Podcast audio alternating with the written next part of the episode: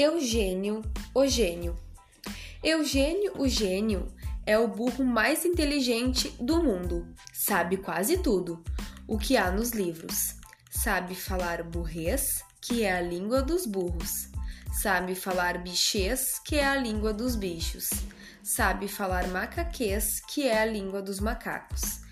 Só não sabe falar camaleonês, que é a língua dos camaleões, mas também esta língua é muito difícil, está sempre mudando de cor.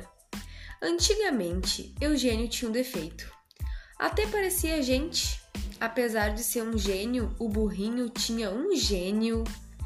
É verdade que muitos burros são emburradores e empacadores, mas são burros burros, não são burros geniais. Os burros inteligentes devem ser burros legais.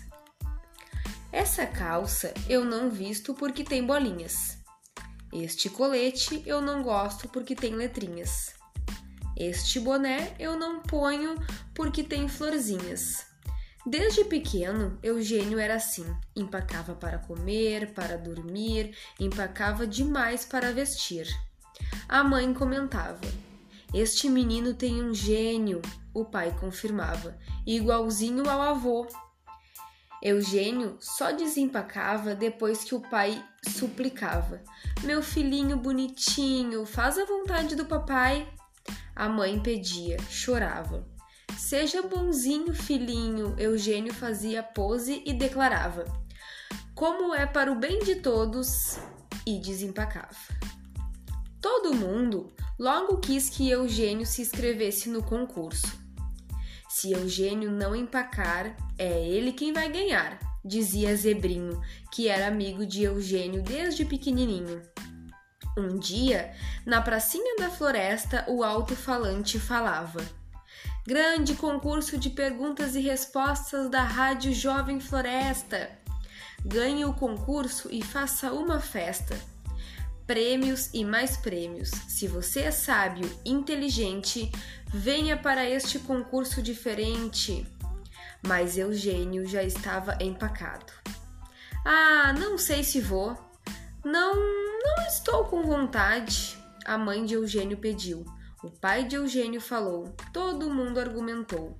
Até que Eugênio, com muito mau gênio, concordou. Está bem, eu vou, eu vou. Não falem mais, por favor.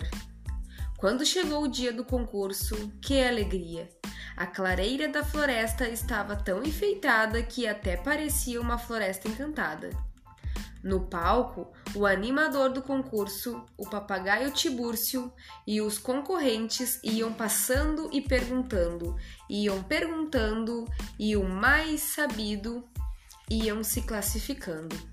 Cada um começou a dar tratos à bola, cada qual começou a espremer a cachola.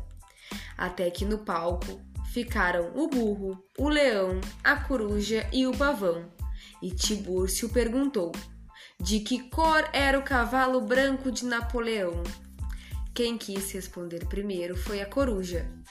Vocês sabem, a coruja não enxerga de dia e de noite todos os bichos parecem cinzentos. Então ela perguntou: Esse tal de Tibúrcio pensa que me tapeou? Disse que o cavalo é branco, mas não me enganou. E dando um passo à frente, declarou: Cheia de vento. Está claro que era cinzento, a plateia não gostou e todo mundo vaiou. Era uma vez, era a vez do leão, que pensou: lá consigo, deve ser algum rei este Napoleão. Portanto, seu cavalo, seja ele quem for, tem que fazer a vontade do rei em matéria de cor. E falou: Já sei, este cavalo não tem uma cor qualquer, é o cavalo da cor que Napoleão quiser. E todo mundo vaiou. Chegando a sua vez, o pavão se adiantou. Olhando suas penas azuis, logo falou: Em matéria de belo, eu sei o que é bom. O cavalo era azul, não era de outro tom, e toda a plateia vaiou. Oh!